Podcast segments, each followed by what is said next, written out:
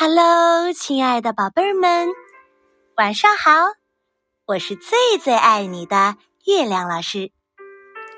最近呀，有些宝贝儿可能总是会听到一个人的名字，这个人的名字叫做袁隆平。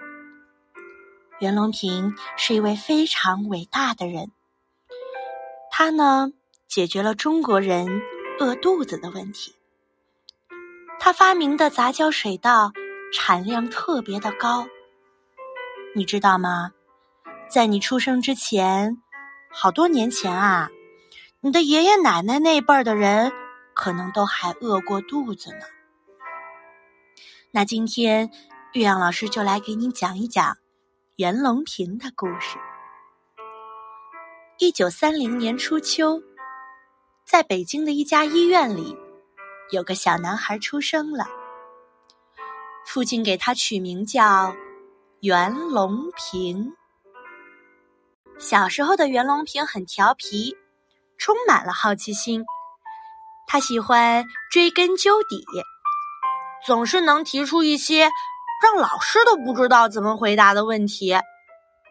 老师常常说：“袁隆平，你别胡思乱想。”好奇的袁隆平才不听呢！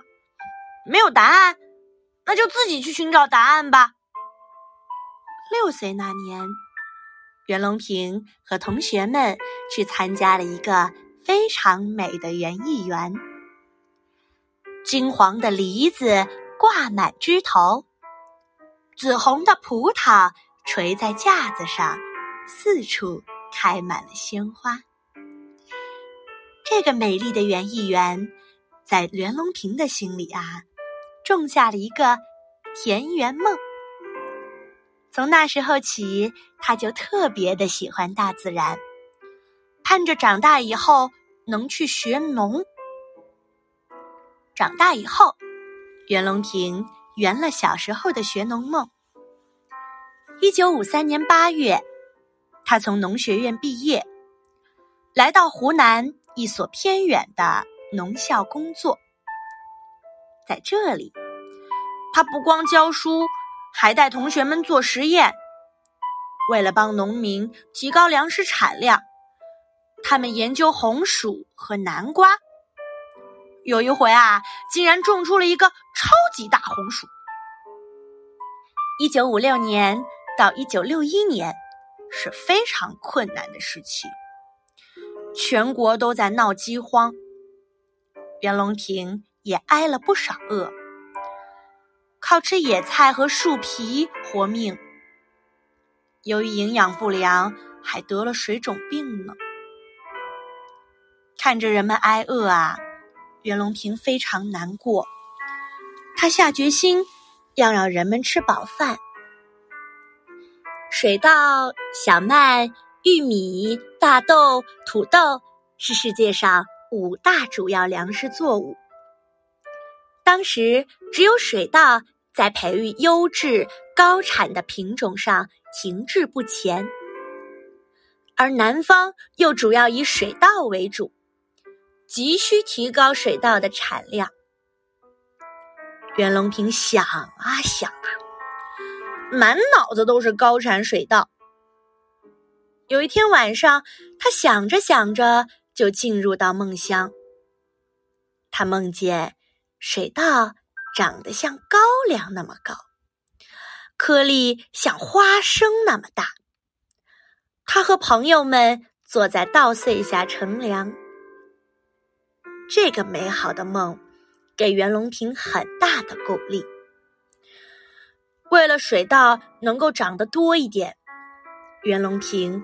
不停的查资料、搞实验，特别的辛苦，还向农民请教。当听说他们要翻山越岭去别的村庄换稻时，他十分的好奇：为什么要换稻种啊？农民说：“多施肥不如勤换种，这是老祖宗留下来的经验啊。”袁老师。你要是能帮我们培育出高产的种子，那该有多好啊！袁隆平立刻意识到了农民们迫切的需求，就是种出高产的水稻种子。他也找到了努力的方向。水稻是自花授粉的农作物，不需要外来的花粉，自己就能受精结实。可是，到哪里去寻找呢？嗯，只能向大自然这个神奇宝库求助了。袁隆平不顾风吹日晒，常常只带点馒头和水。蹲在稻田里寻找长势特别好的水稻。一天，两天过去了，一星期，两星期过去了，半个月过去了，半年过去了，袁隆平一无所获。可是他不会轻易放弃。终于，在观察了上万株水稻后。袁隆平终于发现了一株长得特别好的水稻，他和助手惊喜地数来数去，稻穗上一共有两百三十粒稻谷，他高兴极了，给它取名“鹤立鸡群”。他不住地夸赞：“真是个好妈妈呀！”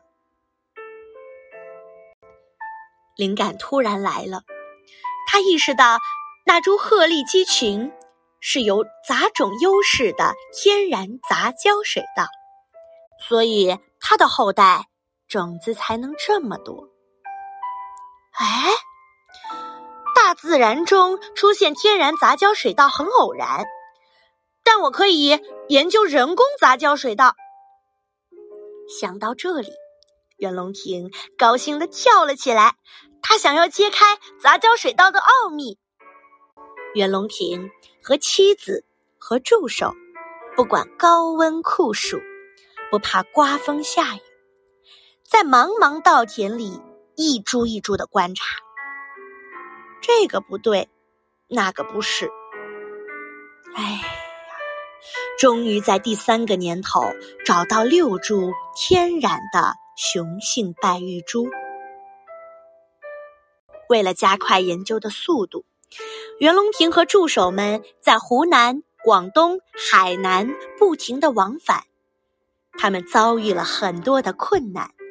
试验田的稻苗被人们恶意的拔光，地震和洪水差点毁了秧苗。反对杂交水稻研究的声音不时的传来。好几年过去了，他们仍然没有成功。又是漫长的寻觅。等待，努力，痛苦。一九七三年，杂交水稻终于成功了。它提高了水稻的产量，解决了很多人吃不饱饭的问题。今天，杂交水稻的产量仍然在不断的提高。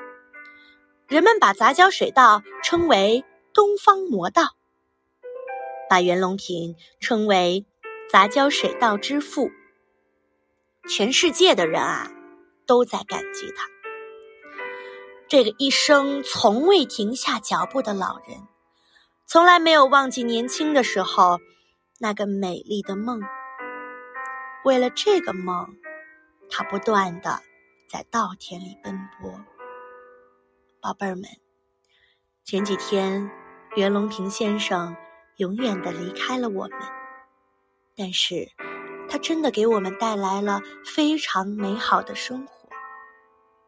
现在，小朋友你还小，但是我希望未来你在历史书上学到这个人的时候，你在语文的课文里学到这个袁隆平先生的时候，要怀感恩之心，谢谢他。